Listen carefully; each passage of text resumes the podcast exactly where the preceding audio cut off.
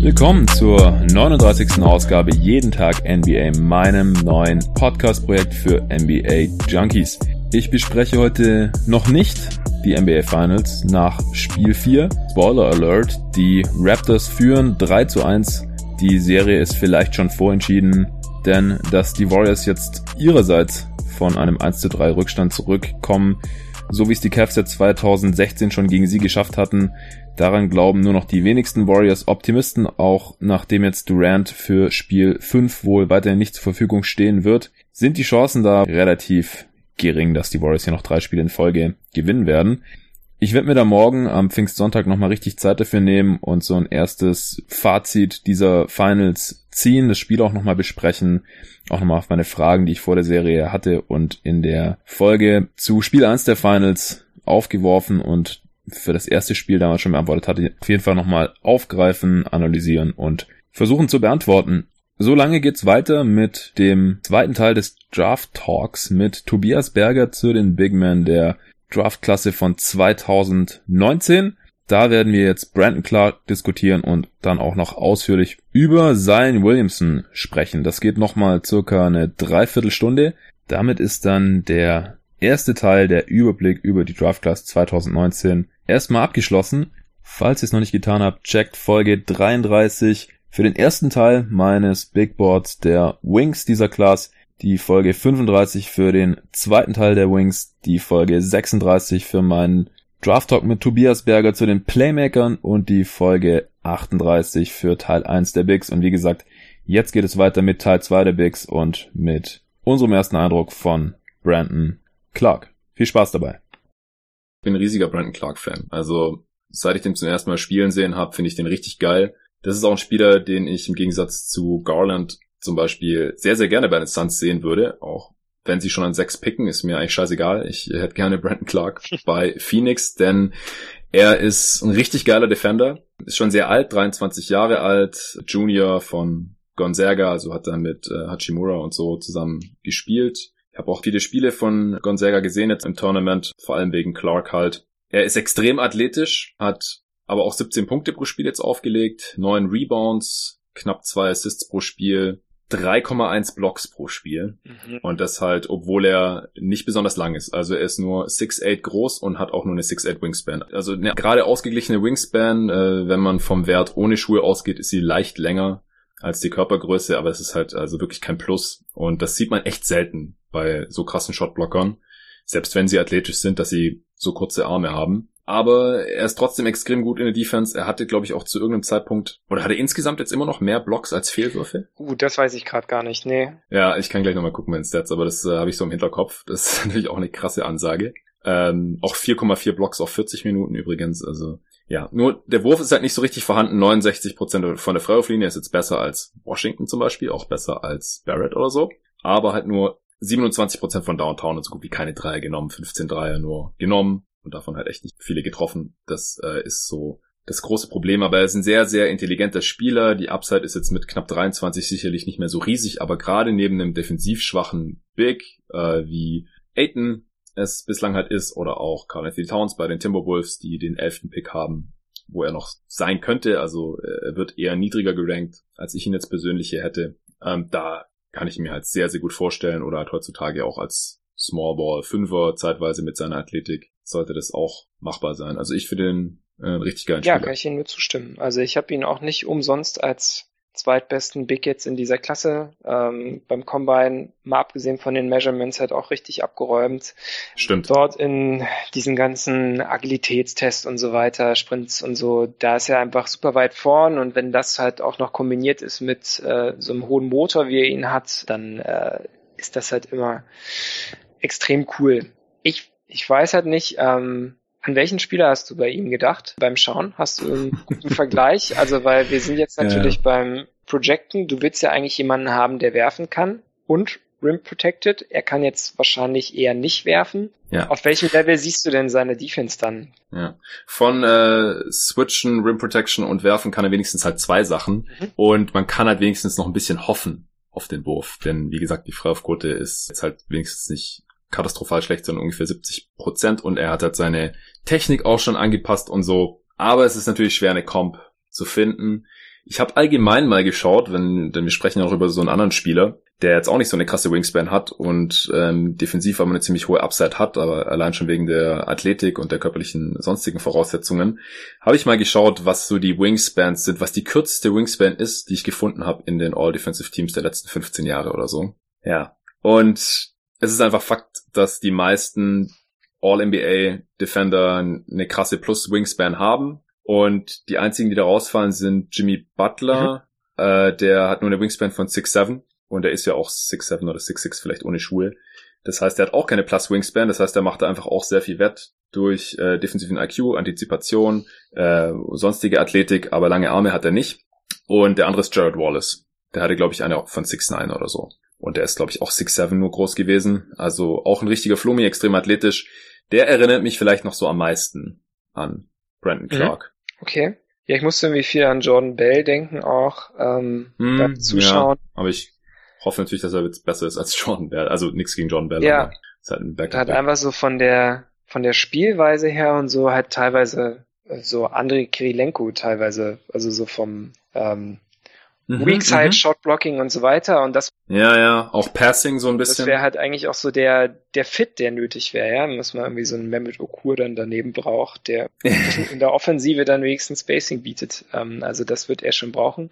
Also genau, ich finde, Clark hat auch gerade offensiv unterschätzt, also sein Decision Making, man braucht sich ja nur seine Effizienzwerte angucken, ist ganz gut. Er ist ein guter Passer, ähm, er ist äh, toller Slasher, er kann Pick-and-Roll-Man äh, sein. Er kann dort aber auch Entscheidungen mit dem Ball in der Hand ein bisschen treffen. Er ist jetzt nicht mhm. der krasseste Driver mit irgendwie 1000 Moves und so, aber er kann da schon was machen und deshalb ähm, sehe ich da jetzt auch nicht so das Riesenproblem, dass er jetzt irgendwie mit seinem fehlenden Spacing alles kaputt macht oder so, sondern äh, ja auch da wenigstens durchschnittlichen Wert liefern kann und dann ist er ja sehr wahrscheinlich ein Plus-Defender äh, und halt auch gern weit drüber und deshalb ja finde ich ihn halt auch einfach einen super coolen Spieler und ähm, halt sehr spannend, auch weil wir halt nicht oft 23-Jährige so hoch draften würden ja. wollen, ähm, aber in diesem Jahrgang glaube ich auf jeden Fall, ähm, weil ja diese diese Mischung aus Athletik und halt auch zum Beispiel Advanced Stats ja äh, ist halt noch nie da gewesen. Ähm, und deshalb, ähm, ja, würde ich ihn dort auch gern immer in meinem Team haben wollen. Ja, also ich würde ihn jederzeit über irgendwelchen Halbgarn Wings mit riesigen Flaws draften oder ja, halt anderen Bigs, die wir jetzt äh, besprochen haben, wo ich mir einfach nicht sicher bin, ob die spielbar sind, weil, ja, Clark, im schlechtesten Fall ist er, glaube ich, der erste Big von der Bank. Ja, mhm. Der reißt sich einen Arsch auf, der macht kaum Fehler, weder offensiv noch defensiv, selbst wenn der Wurf einfach weiterhin nicht wirklich da ist, äh, glaube ich, ist er definitiv spielbar, dann halt als Small Ball Center zur Not. Ähm, bis dann halt vielleicht mit 30 oder sowas die Athletik irgendwann nachlässt, dann hat er, glaube ich, irgendwie ein Problem, weil er halt einfach kurz ist. Wenn er bis dahin keinen guten Wurf entwickelt hat, dann kann man ihn halt auch nicht auf den Flügel stellen und dann äh, wird es vielleicht irgendwann problematisch. Aber jetzt die nächsten fünf, sechs, sieben Jahre äh, mache ich mir da eigentlich gar keine Sorgen. Deswegen kann ich nicht ganz verstehen, wieso er teilweise so tief gerankt wird, also irgendwo Mitte der, der ersten Runde, wo, also ich weiß jetzt nicht, ob du schon verraten willst, weil das Board ja so nach und nach erst enthüllt wird, aber wo hast du ihn denn so grob auf dem Board? Ähm, ich überlege gerade. Also Vecini hat ihn zum Beispiel an 13, der Ringer auch, nee, der Ringer hat ihn an 11 jetzt. Also ich hätte ihn auf jeden Fall in der Top 10. Und wie gesagt, wenn ich für die Suns entscheiden könnte, würde ich ihn auch an 6 nehmen, wenn sie Also Top 10 habe ich ihn auf jeden Fall auch. Ich glaube, ich habe okay. ihn gerade witzigerweise an 10. Aber ja, hm. ähm, das ist auch alles noch nicht in Stein gemeißelt. Ähm. Okay. Ja, was ist so die Idee dahinter? Ist es jetzt nur wegen dem Wurf oder wegen der fehlenden Länge oder weil er schon so alt ist oder eine Kombination aus allem? Hm. Naja, weil der Fit vielleicht nicht für jedes Team unbedingt passen muss jetzt mit ihm als Starter. Also, dass er als Bankspieler immer irgendwie Wert produziert, das ist klar. Ähm, aber ja, wenn ich den jetzt nicht unbedingt in jedem meiner besten Lineups spielen kann, das ist irgendwie so ein Negativpunkt.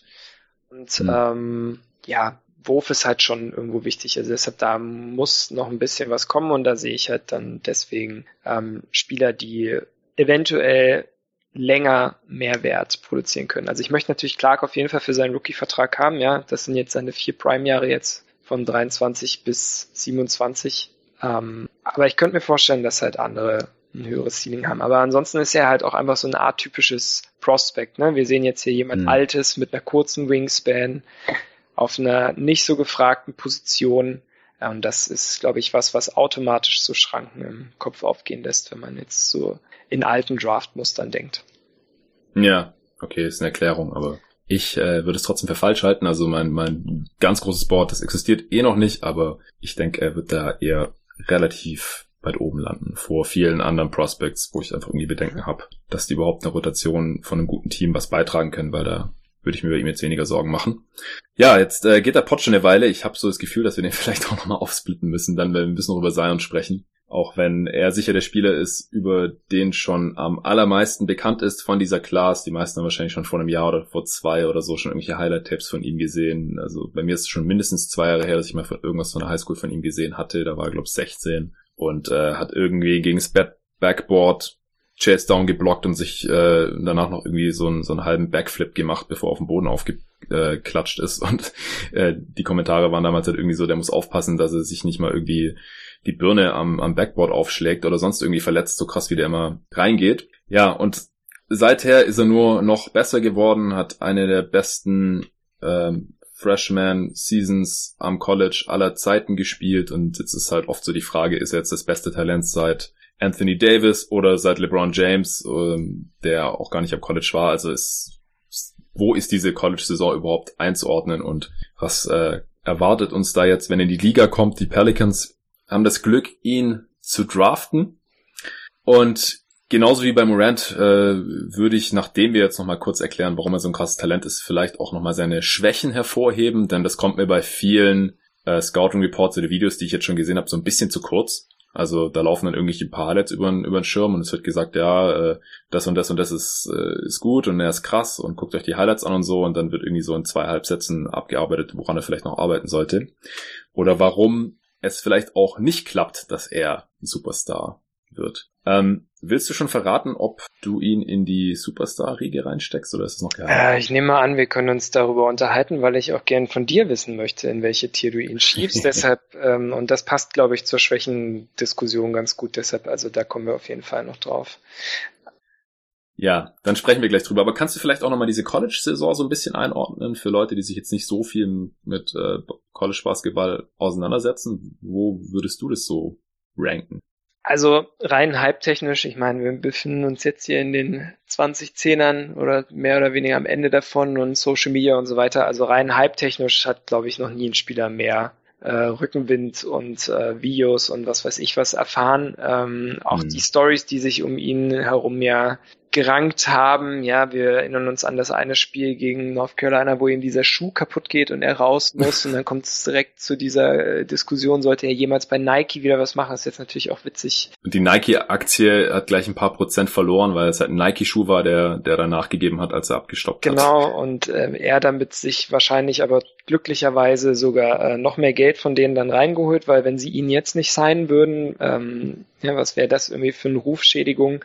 Äh, Amateurism Debatte, die dann direkt hochkam, sollte er je wieder spielen oder nicht. Es, also gibt wenige Spieler, die das als äh, Einzelspieler hervorrufen können. Also ich meine, mhm. diese Debatte ist ja so alt wie der College Basketball und ähm, er holt das jetzt mal wieder hervor, weil es einfach nur ja um, um ihn und sein Geld geht. Dabei ist er halt gerade nicht das Beispiel dafür. Also ihm hilft College auf jeden Fall, so beim Markenaufbau, beim Nostalgieaufbau und so weiter. Also deshalb, ähm, ja, fand ich das in der Diskussion gar nicht so richtig unbedingt, aber ja, so dann, was weiß ich, inoffizielle äh, Vertical-Videos und so weiter, diese ganzen Highlights, wir kennen diesen Close-Out-Block, der übrigens gegen die Andre Hunter war, gegen mhm. Virginia, ähm, hätte direkt in seinem ersten Saisonspiel irgendwie so ein äh, Strip-Block Stil-Ding, wo er einfach jemanden den Ball aus den Händen reißt und dann zum Fast Track geht ähm, und äh, für, für einen Dank sorgt ähm, gegen Kentucky. Das war natürlich auch so ein nettes Ausrufezeichen.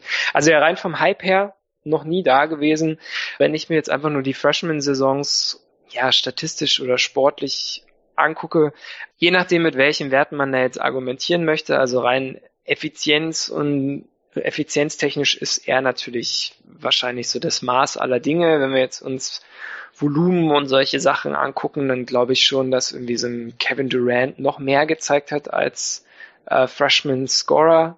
Ähm, rein mit sportlichen Erfolg kann man natürlich Anthony Davis auch immer ins Rennen führen, der halt auch krasse äh, Effizienz und Defensivwerte und so weiter aufgelegt hat und hat aber Meister geworden ist als bester Spieler in seinem Team. Das hat jetzt Zion nicht geschafft.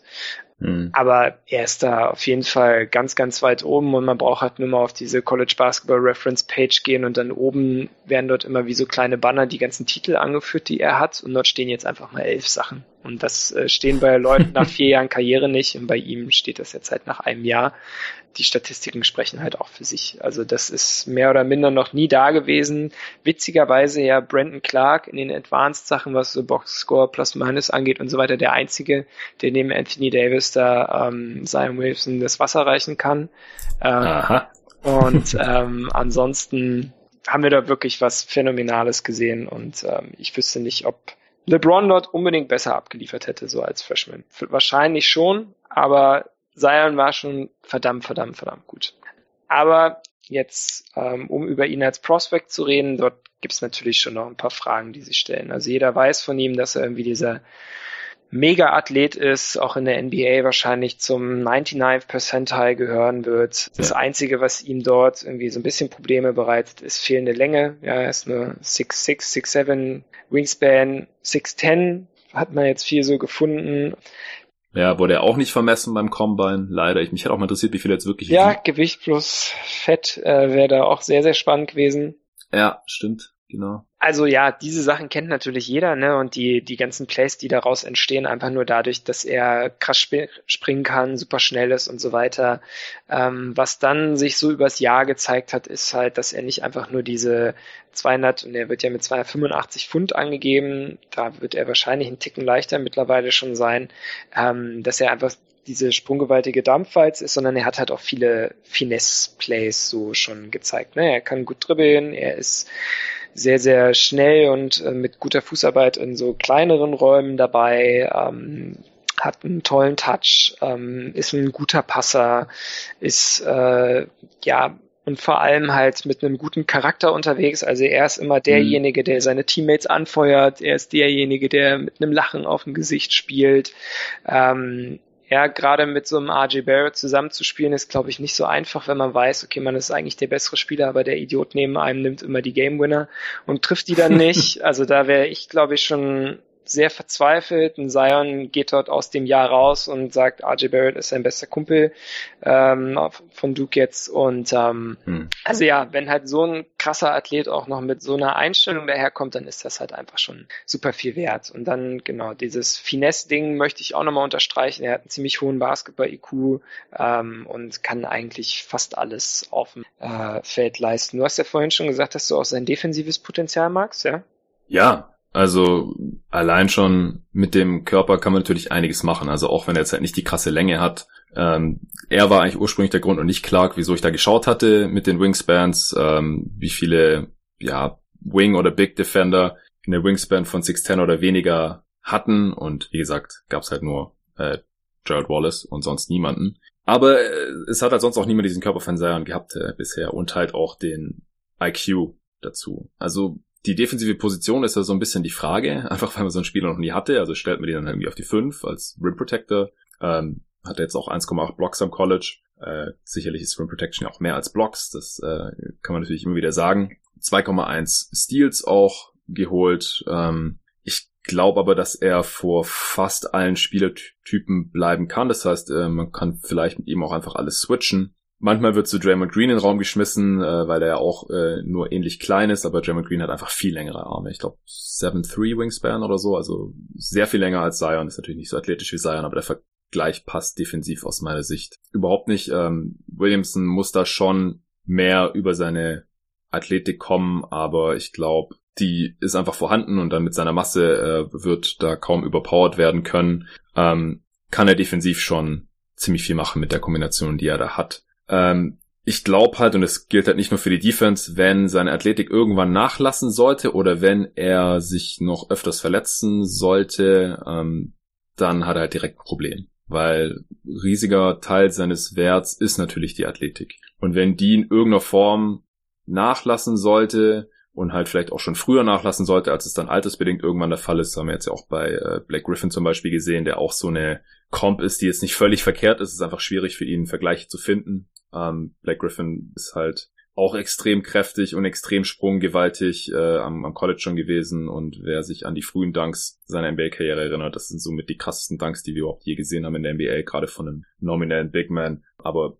Zion hat nochmal einen anderen äh, Körper, ist auch kleiner als Griffin, trotzdem schwerer und alles äh, noch noch athletischer irgendwie. Aber der hat jetzt sein Game extrem umstellen müssen, weil er hat sich halt immer wieder verletzt und die Athletik äh, ist jetzt halt nicht mehr so da und er geht jetzt halt nicht mehr mit allem zum Korb, was er hat und deswegen muss er jetzt halt den Wurf mittlerweile treffen. Defensiv war jetzt sowieso nie so die Präsenz und das ähm, könnte bei Zion halt auch ein Thema werden irgendwann. Das war ja auch der Grund, wieso die Diskussion überhaupt aufkam, nachdem ihm da der Schuh geplatzt ist. Ey, Kollege, wieso spielst du jetzt überhaupt noch am, am College? Du bist eh schon der First Pick, auch wenn du jetzt keine einzige Sekunde mehr spielst. Jetzt riskiert euch hier nicht deine Karriere. Ähm, beim Spiel, wo du überhaupt nichts verdienst, jetzt hier vielleicht dein Knie kaputt zu machen oder sowas. Und dann äh, wäre wahrscheinlich trotzdem noch an eins gedraftet worden oder so. ja. Also je nachdem, wie schwer die Verletzung natürlich gewesen wäre, aber ich meine, dass jetzt gar keine Millionen bekommen hätte in der NBA das ist natürlich sowieso extrem unwahrscheinlich, aber ich habe schon so ein bisschen verstanden, wo das halt herkam. Ja, weil wenn irgendwas ist mit ihm körperlich, von der Fitness her, von der Gesundheit her, was die Athletik irgendwie beeinträchtigt, dann haben wir halt gleich einen ganz anderen Spieler vor uns. Ja, bin ich ganz bei dir. Also die großen Fragen, die ich an ihn habe, sind halt auch diese Athletikfragen. Also zum einen, was ja auch schon lang und breit diskutiert wurde, was ist eigentlich sein Idealgewicht dann mhm. in der NBA? Ähm, da wird man, glaube ich, einen smarten Medical Staff brauchen, der irgendwie genau die Balance findet zwischen, okay, Sarian hat nicht das Gefühl, ein anderer Körpertyp zu sein und muss irgendwie sein, also das, und sein Spiel fühlt sich nicht mehr so an, wie es sich jetzt anfühlt, weil, also ich glaube, er fühlt sich einfach schon sehr wohl in seinem Körper und weiß dann auch gut einzusetzen und so weiter. Aber halt dann dieses, es wirken halt enorme Kräfte auf seine Gelenke bei jedem Sprung, bei jedem Rebound, Krank. bei jedem Block. Also, dass da so ein Schuh mal kaputt geht, das fand ich jetzt nicht so überraschend, ehrlich gesagt. Ne? Es gibt dieses eine Bild, wo er einen Basketball in der Hand hat und den so eindrückt und so. Also es ist halt einfach, der ist wie so ein Riesenbaby, der nicht hinweist mit seiner, mit seiner Muskelkraft so eigentlich. Und mhm. ähm, spielt er halt auch nicht immer klug genug und weiß, dass irgendwie seine Knie vielleicht nur, was weiß ich, 20.000 Sprünge in sich haben oder so, ja. Also mhm. deshalb, ähm, genau, das wird halt irgendwie extrem spannend werden, dann daran gebunden natürlich seine Verletzungsanfälligkeit. Also er hatte wohl in seiner äh, Historie schon viele Sachen, immer so kleinere Dinge, ähm, aber also ist jetzt nicht jemand, der mit einer komplett weißen Krankenakte daherkommt, ähm, was vielleicht auch an dieser Idealgewichtssache liegen könnte. Also ich habe jetzt nicht genau aufgelistet hier, was das so für Verletzungen waren, aber man hört immer wieder, dass er dort auch schon öfter mal ähm, ja, aussetzen musste und so weiter. Hm. Und dann Conditioning hängt natürlich für ihn auch dran. Also bei Duke war das teilweise schon äh, manchmal ein Thema, glaube ich. Also ich glaube, dass wenn er in die NBA kommt und so weiter, er locker seine, und er wird ja als Rookie oder auch in seinen ersten Jahren nicht irgendwie so super viel spielen müssen. Keine Ahnung, wie, wie schnell er mal in die Playoffs kommt, wo man dann auch wirklich mal 40 Minuten abreißen muss. Also, ne, wenn sich das mhm. erstmal bei 30 Minuten oder so einpegelt, 30, 35 oder so, dann ist das, glaube ich, kein Ding.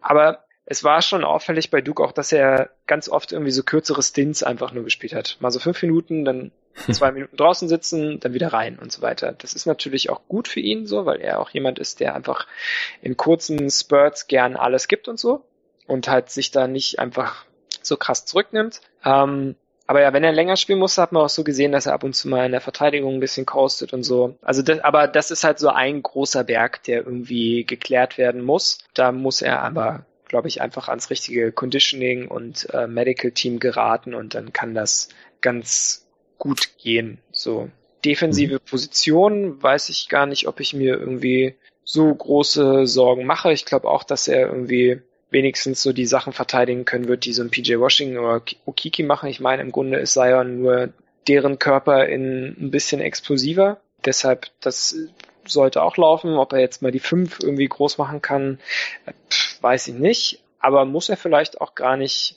Gerade wenn Davis bleiben sollte, wäre es natürlich super coole Combo auch für ihn. Die könnten sich das da, wäre richtig geil. Also das wäre einfach nur verrückt und äh, ja. ich hoffe, dass dass Anthony Davis das auch einfach mal antestet und dann ja. hätte er halt sofort einen idealen Fit neben sich. Aber was ich halt ganz spannend finde, ist halt so sein offensives Upside, über was man, glaube ich, reden muss, wenn man ihn in irgendeine Tier stecken möchte, weil es geht ja darum, ähm, ist Zion jetzt ein All-Star oder kann er irgendwie auch mal einer der zehn besten Spieler der NBA werden? Kann er der beste Spieler in einem Titelteam werden oder in einem Conference Finals Team werden und so weiter? Und da ist halt für mich die Frage, also zum einen, was ist irgendwie so, ähm, was sind so seine offensiven Skills, die sich ähm, auf die NBA gut übertragen lassen und die er auch immer anbringen wird und anbringen können wird oder ja, welchen vergleichbaren Spielertypen gibt's für ihn mit, also wo man jetzt auf den Erfolg gucken kann in der Historie und sagen kann, okay, der hat sein Team mal als bester Spieler in die Finals oder sowas gebracht. Und da fällt mir eigentlich nur Charles Barkley ein, so, der irgendwann mal gegen Jordan mit den Suns in Final 2. Du wirst das ja besser. 93. Du wirst es besser wissen als ich, genau. Ansonsten gibt's halt irgendwie Blake Griffin, der irgendwie auch super krasse Players für die Clippers hatte und dort vielleicht mit den Leistungen auch äh, auf einem Top Ten Spielerniveau dann für die Postseason war ja. in der Liga. Aber du hast ja jetzt gerade schon die Bedenken geäußert zum Körper und so und ich glaube, er braucht noch sowas wie ja, so, einen, so einen netten Fallback. Also wenn er halt irgendwie wenigstens einen soliden Wurf hätte, mit dem er noch eine Option mehr hätte, dann würde ich mir da weniger Sorgen machen, ihn in so eine Superstar-Kategorie zu schenken, beziehungsweise könnte mir das eher vorstellen, weil ich würde ihn nämlich nur als All-Star uh, führen bei uns. Okay, okay. Ich weiß nicht. Ich glaube, wenn man jetzt noch irgendwie 39% Dreierquote oder sowas hier hätte, dann würde man wahrscheinlich fraglos über das krasseste Talent aller Zeiten sprechen oder wenn seine Freiwurfquote halt bei 74 oder noch höher Prozent läge statt bei 64, weil das ja ist so der nächste große Punkt, glaube ich, den wir auf jeden Fall anführen müssen. Mhm. Und die Sample Size ist ja auch groß genug natürlich bei den Minuten, die er gespielt hat, äh, 203 Mal an der Freiwurflinie gewesen, und halt nur 64 Prozent getroffen. Das, wir haben ja gerade drüber gesprochen. Das macht halt nicht so viel Hoffnung. Die Technik sieht auch nicht so toll aus. Und Dreierquote passt halt auch ganz gut ins Bild. 71 Versuche, nicht so viel. Äh, stand auch oft frei, wenn er die Dreier genommen hat, weil natürlich jeder Angst hat, dass er in die Zone gerollt kommt und dann äh, über alle drüber stopft. 34 Prozent, knapp. Ist jetzt nicht tragisch und auch viel besser als jetzt zum Beispiel, wie gesagt, Black Griffin, aber auch schon gesagt vorhin, Blake Griffin ist halt ein krasser Outlier oder Kawhi Leonard wird auch ganz gerne angeführt als Spieler, die am College halt echt keinen Wurf hatten und auch die ersten Jahre in der Liga da Probleme hatten und äh, sich dann noch extrem gesteigert haben. Das würde man sich bei ihm natürlich wünschen, aber man kann jetzt auch nicht komplett freistehen lassen, glaube ich. Also ich denke auch, dass er in der NBA direkt weiter Dreier nehmen wird und er hat ja auch sonst ganz guten Touch so um den Ring herum. Also deswegen kann man da, glaube ich, noch leicht optimistisch sein, dass er den Wurf da noch weiterentwickelt. Und ansonsten, was er in der NBA machen kann, ich glaube, was er nicht mehr so viel machen kann, ist einfach äh, aufposten und alle aus dem Weg schieben und dann halt finishen, weil erstens sind die Defender sehr viel länger und zweitens gibt es halt auch Defender, die wenigstens so ungefähr in seiner Gewichtsklasse sind in der NBA. Also ich finde auch dieses Gelaber immer, ja, Zion wäre direkt der zweitschwerste Spieler der Liga nach äh, Marianovic, weil der irgendwie mit 290 Pfund oder so gelistet ist. Finde ich Quatsch, weil es gibt ich habe mal, hab da auch mal drüber nachgedacht und bin so die NBA-Kader durchgegangen und habe geschaut, was wiegen die Spieler da so und äh, da gibt's halt echt viele Bigs, die irgendwie bei 270, 280 Pfund gelistet sind, weil sie damals beim Combine, als sie 19 waren, halt so viel gewogen haben oder vielleicht zwischendrin wurde es vielleicht einmal geupdatet, passiert aber echt selten. Die sicherlich mittlerweile auch eher bei 280, 290 sind, die halt nicht einfach so weg schieben kann und dann halt finishen kann per äh, Layup oder Dunk oder halt gefault werden muss, wie es am College der Fall war. Aber ich glaube, dass er halt am Ball auch ziemlich viel machen kann vom Perimeter aus. Also er ist nicht viel Pick and Roll gelaufen, aber ähm, soll ja da anscheinend auch extrem effizient gewesen sein. Und wenn er das halt auch kann, ja, also mit dem Körper dann halt auch als Ballhändler noch effektiv sein kann in der NBA mit NBA Spacing. Das Spacing war bei Duke jetzt auch nicht so toll. Das ist halt auch irgendwie manchmal so ein Non-Argument, weil das halt irgendwie für alle College-Spieler gilt, die in die NBA kommen, dass da das Spacing besser ist.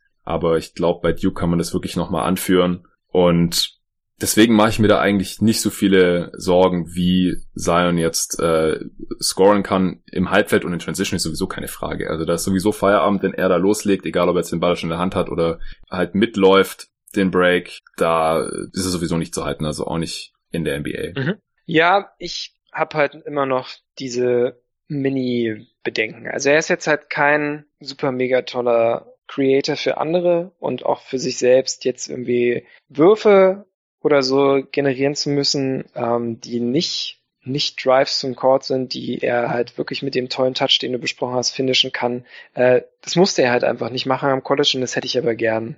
Äh, also vielleicht war es einmal nicht zu sehen, weil er nicht die Chance dazu hatte oder es halt auch mhm. nicht machen musste. Ja, er hatte jetzt halt, wie auch schon angesprochen, das Problem, neben RJ Barrett zu spielen. Ich glaube, wenn er den nicht im Team gehabt hätte, wäre es Duke nicht unbedingt schlechter gegangen, aber wir wüssten genau, ähm, wie er sich zum Beispiel ähm, Würfe kreieren würde, wenn er mhm. in Late Shot Clock Situationen oder halt in Late Game Situationen äh, bei, bei einem knappen Score auch gefragt ist. Das musste er halt nie machen. Ja? Also ja.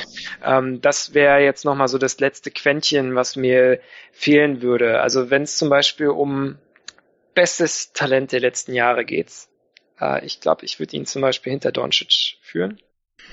Hm.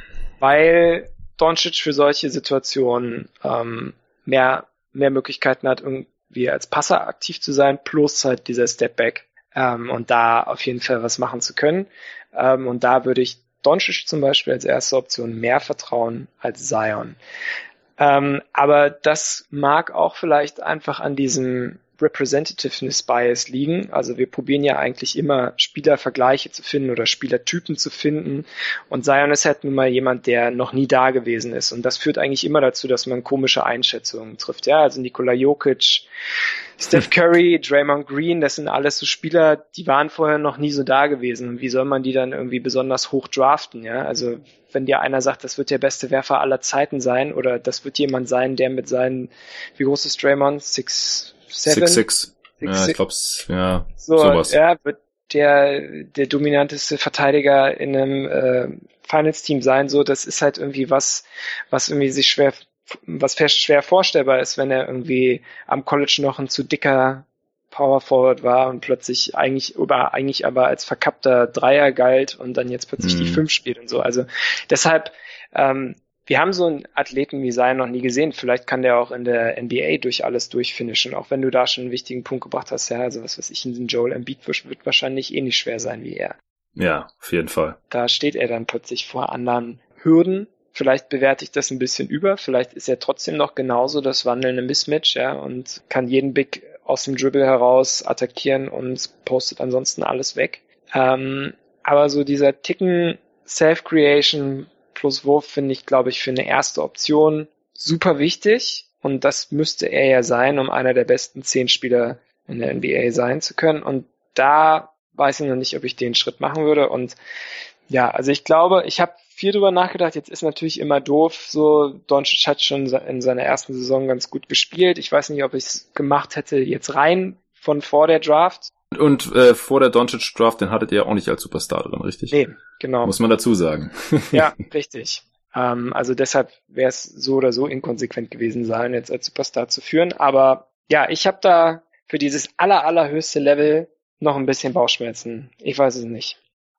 Ja, ich glaube, dass man das halt bei ungefähr jedem Spieler vor der Draft irgendwo hat. Dieses letzte Quäntchen Unsicherheit, mindestens. Nochmal für die Hörer, die es noch nicht wissen, ihr habt bisher nur ein Spieler seit 2011 als Superstar gelistet im Power Ranking von GoToGusti und das war halt Anthony Davis. Und bei dem wusste man jetzt auch nicht, ob er offensiv wirklich mal so ein krasser 25 plus Punkte pro Spiel Scorer wird. Der war ja am College in erster Linie defensiv dominant und auch noch eher dürr unterwegs und so weiter. Aber hat sich im Nachhinein natürlich als richtig herausgestellt. Aber es gab natürlich auch noch ein paar andere Spieler seit 2011, die man mittlerweile als äh, Superstars oder Top 10 Spieler der Liga klassifizieren kann. Und ja, da hatte man halt auch Zweifel vor der Draft. Wenn ich jetzt sagen müsste, er wird ein Top 5 Spieler, hätte ich da wahrscheinlich mehr Bedenken. Also, aber ich glaube Top 10 mit den Anlagen, wenn er sich halt nicht verletzt, wenn er nicht irgendwie, wenn er halt fit bleibt, ja, das ist halt das große Aber bei ihm.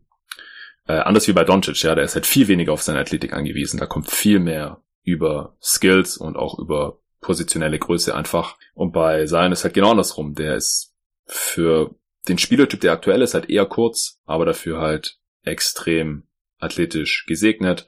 Und er hat halt auch einfach Skills. Also ich glaube, wenn Zion äh, 30% weniger, weniger athletisch wäre, dann wäre er trotzdem noch ein krasser Spieler. Ja, dann, dann hätte er vielleicht nicht ganz so viel Hype bekommen oder so, dann wäre er wahrscheinlich immer noch der beste Spieler dieser Draft. Äh, man würde ihn wahrscheinlich immer noch in die All-Star-Riege reinschieben und so weiter. Ähm, dann würde man ihn vielleicht potenziell nicht als Small Ball Fünfer sehen, aber halt einfach als großen Wing. Und ich, ich würde ihn, glaube ich, eher in die äh, Superstar-Kategorie reinschieben, weil wenn ich ihn, wen dann irgendwie so. Also klar kann man halt kritisieren, dass ähm, er jetzt noch keinen tollen Wurf hat, aber wie gesagt, es gibt bei den meisten Prospects irgendwas äh, zu kritisieren.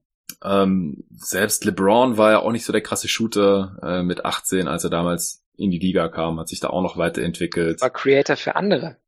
Ja, mehr Creator für andere, das ist auf jeden Fall richtig, klar. Also der Ver Vergleich mit LeBron, der passt auch einfach vorne und hinten nicht so richtig. Das ja. ist klar. LeBron ist größer, trotzdem noch schneller. Also LeBron war in der Prime wahrscheinlich der schnellste Spieler der Liga und gleichzeitig hat auch so irgendwas Richtung 270 Pfund oder so. Längere Wingspan, besserer Wurf. Also LeBron nach wie vor wahrscheinlich der talentierteste Spieler aller Zeiten, der überhaupt in die Liga reingekommen ist.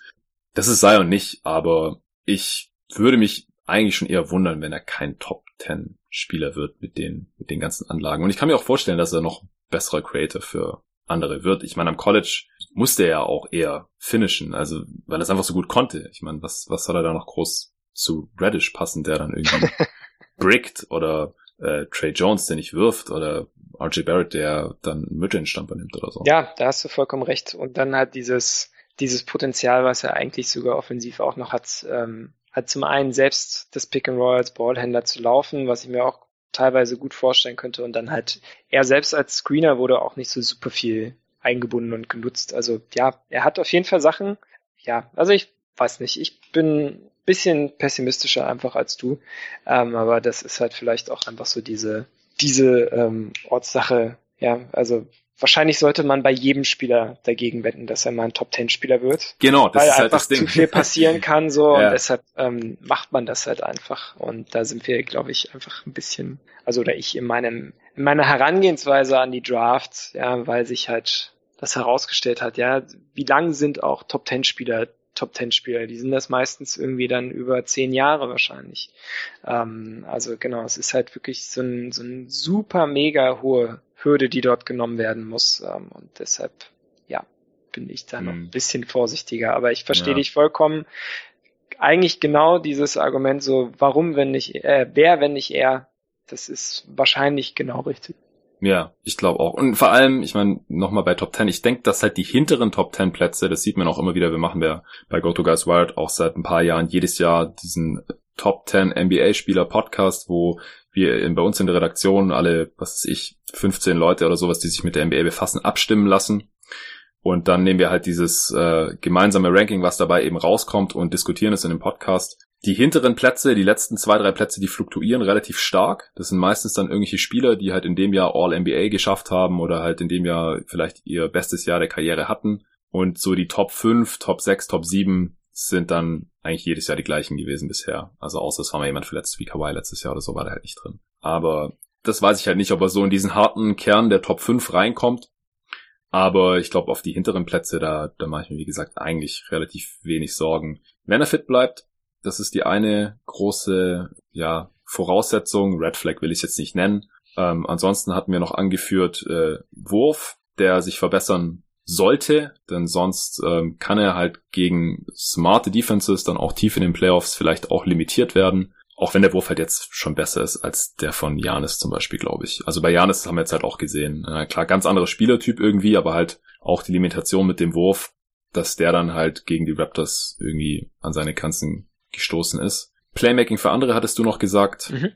Haben wir dann alles? Ja, ich glaube schon. Also weil genau bei Wurf ist halt auch, ja, Creation für sich selbst drin, wenn halt der Weg zum Kommen mm. zu ist. Das ist halt so genau. das, das große Ding, was man halt irgendwie sich anschauen muss. Aber klar, also wenn man irgendwie clever ein Team um ihn herum baut, dann macht man das nicht so wie Duke, sondern hat halt ein paar mehr Shooter und dann läuft das auch. Also da, das, das funktioniert. Also ich glaube schon, dass, dass man, dass er halt einmal ein super toller Spieler ist. Aber die Frage ist, ob er als bester Spieler meinen Titel holen kann. Das aber wem traut man das schon zu? Ne?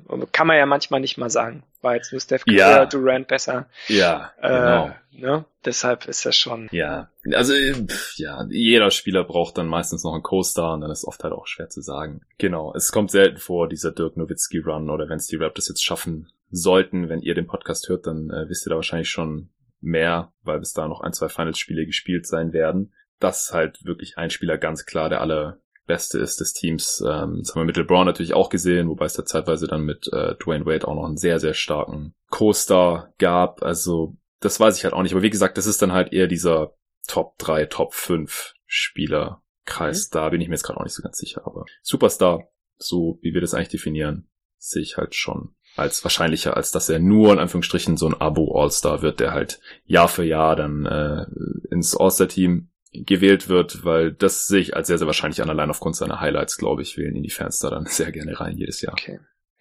Ja, und ansonsten, also ist ja schon bezeichnend, in welchen Sphären wir von ihm sprechen. Vielleicht nochmal so als kurze, äh, ganz kurze Frage zum Schluss, äh, um den Jahrgang auch nochmal so ein bisschen aufzuzeigen.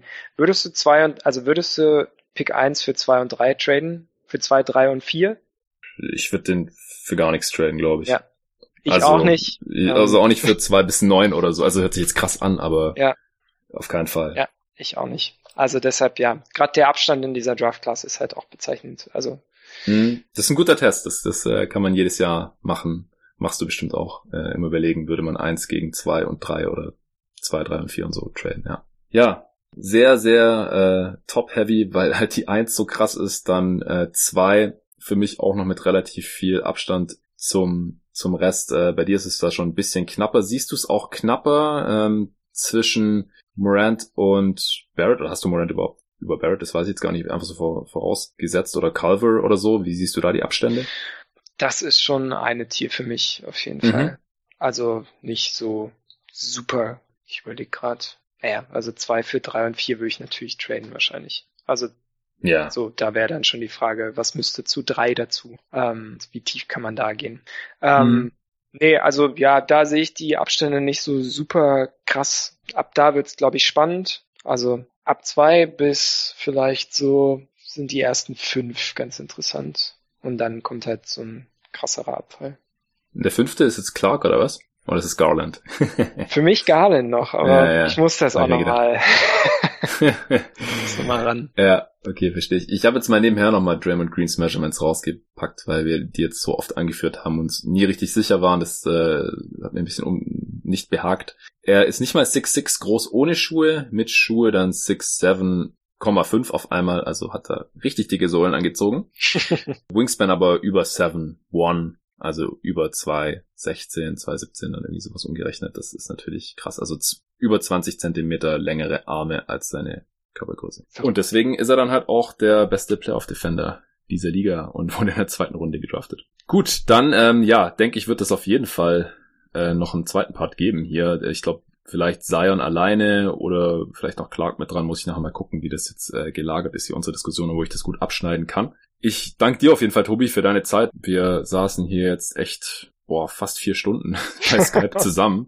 Also wir haben davor natürlich auch eine Weile gelabert, aber fast drei Stunden aufgenommen jetzt insgesamt oder über drei Stunden, glaube ich sogar. Ja, vielen Dank für deine Zeit. Hat mir riesen Spaß gemacht. Es war auch sehr erleuchtend. Ich habe viel gelernt. Ich glaube auch für die Hörer war das so. Das ist zumindest das Ziel. Und ähm, ihr habt jetzt drei Parts gehört. Äh, vielen Dank dafür. Am Ende von Part zwei gab es keine Verabschiedung. Ich hoffe, das passt dann einfach. War geil. Ich äh, hoffe, ich bin hier den Wünschen nach Scouting Reports schon mal gerecht geworden. Wir sind jetzt bei den meisten Spielern gar nicht so ins Detail reingegangen, eigentlich nur bei Zion so, so richtig tief nochmal, über den wir jetzt, glaube ich, über eine halbe Stunde gesprochen. Aber ist auch wichtig bei so einem Generationstalent. Und ich denke, ich werde dann zu dem einen oder anderen Spieler hier Richtung Draft ähm, nochmal ein bisschen mehr Details nachschieben, wenn ich auch selber noch mehr von denen gesehen habe. Vielleicht auch nochmal ein paar mehr Spieler ergänzen, wenn ich Bock hab. Da gibt's dann äh, doch noch den einen oder anderen Namen, der vielleicht irgendwie in den 20ern oder so gedraftet werden könnte, von über den wir jetzt heute vielleicht gar nicht gesprochen haben, weil kannst du vielleicht auch mal sagen, in der Draft ist es schon ziemlich unsicher, wer so alles in der ersten Runde landen könnte, oder? Ja, finde ich auch. Also gerade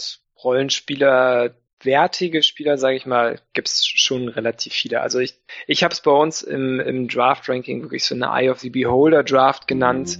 Also ich kann mir halt vorstellen, dass sich gerade so ab Mitte der ersten Runde die Boards der, der Teams sehr, sehr stark unterscheiden und dann halt auch wirklich fit und irgendwie Vision für einen Spieler ungemein viel ausmacht und da auch dann ein paar Überraschungen in der ersten Runde beispielsweise landen könnten, beziehungsweise irgendwie Spieler fallen, die wir jetzt hier als relativ sichere Erstrundenspieler eingeschoben haben. Also das wird extrem spannend. Ja. Was, was dann dort am 20. passiert, genau. Genau, freue mich schon mega drauf. Werde Draft natürlich auch wieder live schauen. Jetzt mal gucken, ähm, wann du noch mal Zeit hast, ob wir hier vielleicht noch mal irgendwas machen können vor der Draft, äh, Richtung Mock Draft oder sowas, oder ob wir es dann für GoToGuys.de machen. Haben wir letztes Jahr auch schon mal gemacht gehabt. Wir haben ja noch ein bisschen Zeit. Ähm, ich bin, wie gesagt, mittlerweile extrem hyped, was die Class angeht, noch bevor die Finals hier überhaupt vorbei sind. Das ist natürlich äh, mit so mit die geilste Zeit des Jahres, dass man halt auf der einen Seite da den Basketball auf dem höchsten Niveau hat und die Finals Stand heute noch absolut offen sind und wir da zwei richtig, richtig gute Teams, die auf höchstem Niveau da gegeneinander spielen haben und auf der anderen Seite halt so eine Draft, die äh, so ein krasses Talent reinspült mit Zion und dann noch ein paar andere Spieler, die richtig gut werden könnten. Dann viele, viele Fragezeichen und dann ein Haufen Spieler, die äh, mal eine gute Rolle in der NBA spielen können. Und erfahrungsgemäß ist auch meistens irgendwo nochmal ein Star versteckt, wo man jetzt noch gar nicht damit rechnet. Das kann natürlich auch nochmal passieren. Und am 20. Juni entscheidet sich dann alles. Da geht die Offseason dann richtig los. Da gibt's dann die ersten Trades, da wird gepickt und so weiter. Bis dahin wird es hier auf jeden Fall nochmal alles gecovert. Die restlichen Finals-Spiele natürlich auch. Und dann gucken wir mal, was mir noch so einfällt. Ja, danke dir nochmal, Tobi. Alle, allen danke fürs Zuhören dieser drei sehr, sehr ausführlichen Parts zu den Big Boards der Bigs und Playmaker und bis zum nächsten Mal. Ciao.